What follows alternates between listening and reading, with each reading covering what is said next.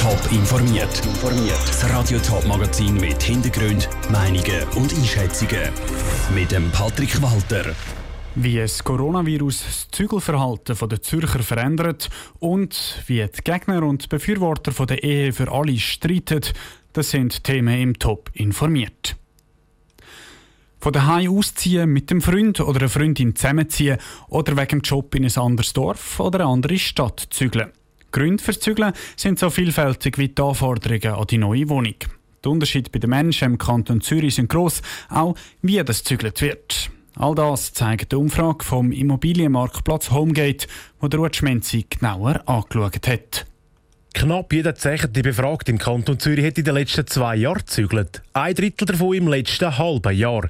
Die meisten haben bei der Umfrage von Homegate angegeben, dass sie vor über zehn Jahren am gleichen Ort gewohnt haben. Hauptgrund für einen Umzug ist die Liebe. Aber auch die Unzufriedenheit am aktuellen Standort oder eine modernere Wohnung sind hoch im Kurs gelegen, sagt der Fabian Korn von Homegate. Genau das widerspiegelt sich dann auch bei den Anforderungen an eine neue Wohnung. Man sieht, dass die klassischen Gründe wie der Preis natürlich, der Standort, wie groß die Wohnung ist, dass das auch die meistgenannten Gründe sind. Wir haben aber spannenderweise auch gesehen, und das widerspricht vielleicht so ein bisschen auch gewissen, Corona-Thesen, die man könnte aufstellen, dass die Anbindung an ÖV mit 10% doch als zweitmeist genannter Grund da auf der Liste ist. Konkret heisst das, dass Zürcherinnen und Zürcher offenbar nicht mehr aufs Land gezogen sind, wie das andere Umfragen im schweizweiten Vergleich schon aufgezeigt haben.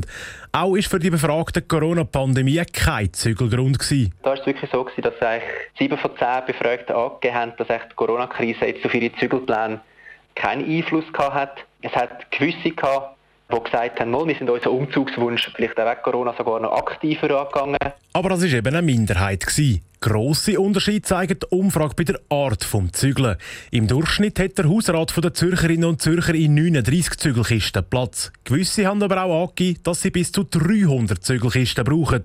Ein Großteil der Befragten tut dann die Kisten auch selber füllen, erklärt der Fabian Korn. Vielleicht tun es noch ein paar Kollegen oder jemand von der Familie noch mit einspannen, die das mit ihnen zusammen ein und dann nachher auch wieder auspackt. Aber wenn es dann wirklich darum geht, das Ganze dann auch von A nach B zu transportieren, so nimmt doch über die Hälfte die Hilfe von einem Zügelunternehmen in Anspruch und tut das nicht selber mit dem Rifferwägeri dann an die neue Adresse fahren.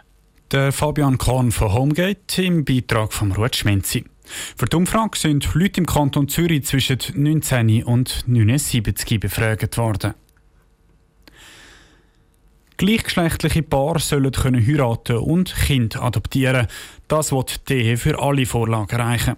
Am 26. September, also knapp drei Wochen, stimmen wir darüber ab. Für die einen ein überfälliger Schritt, für die Gegner aber ist vor allem die Zusammenspende für Lesben ein Dorn im Auge. Aus dem Bundeshaus berichtet Gosit Espinosa.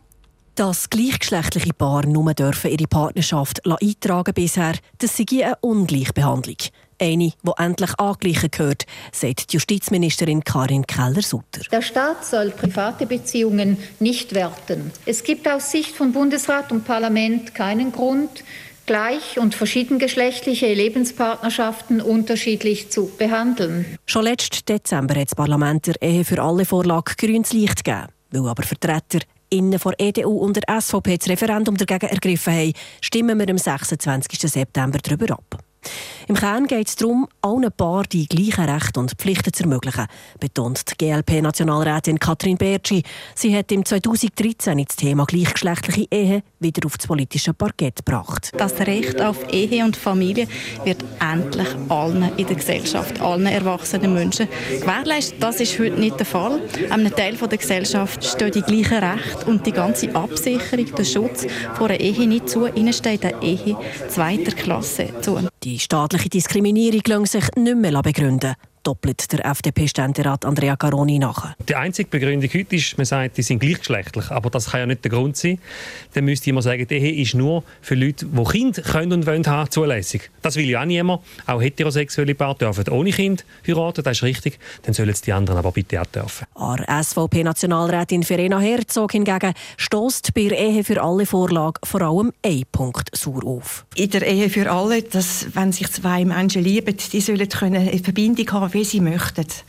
Aber da geht es jetzt um Samenspende. Und das ist für mich die rote Linie, wenn halt die Homosexuellen auch noch Kinder beanspruchen. Dass bereits heute gut 30'000 Kinder in sogenannten Regenbogenfamilien aufwachsen, ist für den EDU-Präsident Daniel Frischknecht kein Argument. Also da ist eine Ungleichbehandlung eigentlich berechtigt, weil es ungleich ist, oder?